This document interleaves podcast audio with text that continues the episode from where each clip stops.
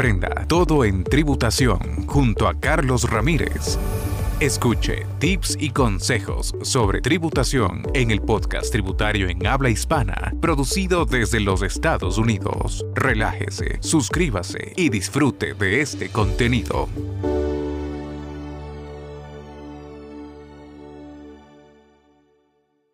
El colapso de los bancos en Estados Unidos. Un sistema bancario es la red de una institución que opera sistemas de pago, brinda servicios financieros como préstamos y recibe depósitos. Además, un banco proporciona funciones de servicios públicos como operaciones de cambio de divisas, cheques, acciones y obligaciones. Protege documentos esenciales. Desde la crisis financiera mundial de 2008, los sistemas bancarios han experimentado cambios estructurales sustanciales que han afectado a este sector. El problema reveló debilidades significativas del sistema bancario, y estas debilidades han permitido préstamos excesivos, los que alimentaron el crecimiento de la burbuja inmobiliaria. Como resultado, cuando la economía se derrumbó, varias instituciones financieras tenían billones de dólares en títulos hipotecarios de alto riesgo y estos carecían de valor. A pesar de que el mercado inmobiliario ha logrado recuperarse en algunas secciones, el sistema monetario actual es complicado.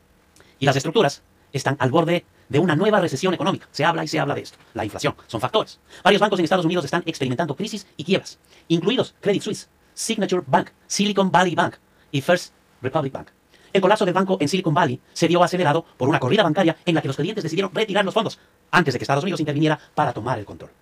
El colapso provocó el cierre de las pequeñas instituciones financieras que luchaban con las tasas de intereses. Además, desde el colapso de Silicon Valley Bank, el banco de firmas cerró y UBS se hizo cargo de Credit Suisse, mientras que los clientes estaban en pánico continuamente por el First Republic Bank cuando comenzó a tambalearse y los clientes comenzaron a retirar los fondos. Pero el sector privado rescató al banco. Varios factores han contribuido al problema de la crisis financiera.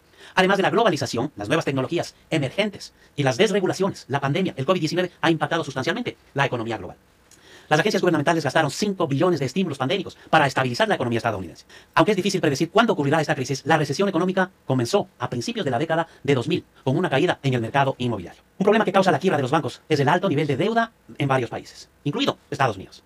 Los déficits fueron alimentados por las bajas tasas de interés que hicieron que varias empresas e individuos prestaran dinero en los bancos. Sin embargo, debido a un aumento repentino en las tasas de intereses, múltiples impagos de deuda e insolvencia está causando problemas en los sectores financieros. ¿Dónde tiene usted su dinero?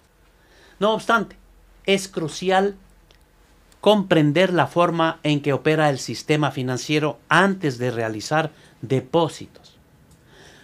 Cuando un cliente proporciona efectivo a un banco, las finanzas no se guardan en un casillero hasta que sean retiradas. En cambio, los bancos usan los fondos en actividades financieras como otorgar préstamos hipotecarios a otras personas e invertir en valores.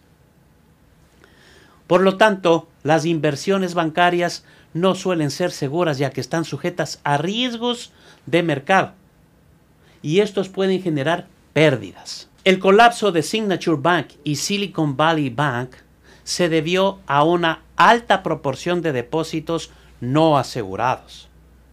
Las instituciones financieras generalmente están gobernadas por agencias federales como la Corporación Federal de Seguros de Depósitos, la FDIC, por sus siglas en inglés y el Banco de Reserva, en respuesta al capital invertido por los clientes durante el colapso bancario, las entidades gubernamentales garantizan que los procesos de los bancos sean estables y que estén protegidos contra tales fallas. Como resultado, es probable que las personas reciban sus depósitos en caso de colapso del gobierno. Además del seguro de depósitos, las agencias gubernamentales mitigan los riesgos del mercado estabilizando los mercados financieros y evitando que la crisis se propague. De esta manera proporcionan fondos necesarios de emergencia a las instituciones financieras que están en un proceso de quebrar e imponiendo restricciones de retiro para minimizar las corridas bancarias. Y esto porque toda la gente quiere retirar el dinero. La FDIC asegura solo 250 mil dólares en una cuenta en Estados Unidos y 500 mil dólares si esta cuenta es una cuenta mancomunada entre esposo y esposa. Esto hace que los préstamos sean más caros y no estén disponibles, aunque existen salvaguardas, si varias empresas e individuos incumplen los pagos y los valores pierden valor. Varios bancos experimentan pérdidas que conducen a la quiebra. Y estas quiebras hacen que usted pierda su dinero. Dinero que muchas veces nunca podrá recuperar. Así que tiene que ver bien dónde invierte su dinero. Aprenda todo en tributación junto a Carlos Ramírez. Escuche tips y consejos sobre tributación en el podcast tributario en habla hispana, producido desde los Estados Unidos. Relájese, suscríbase y disfrute de este contenido.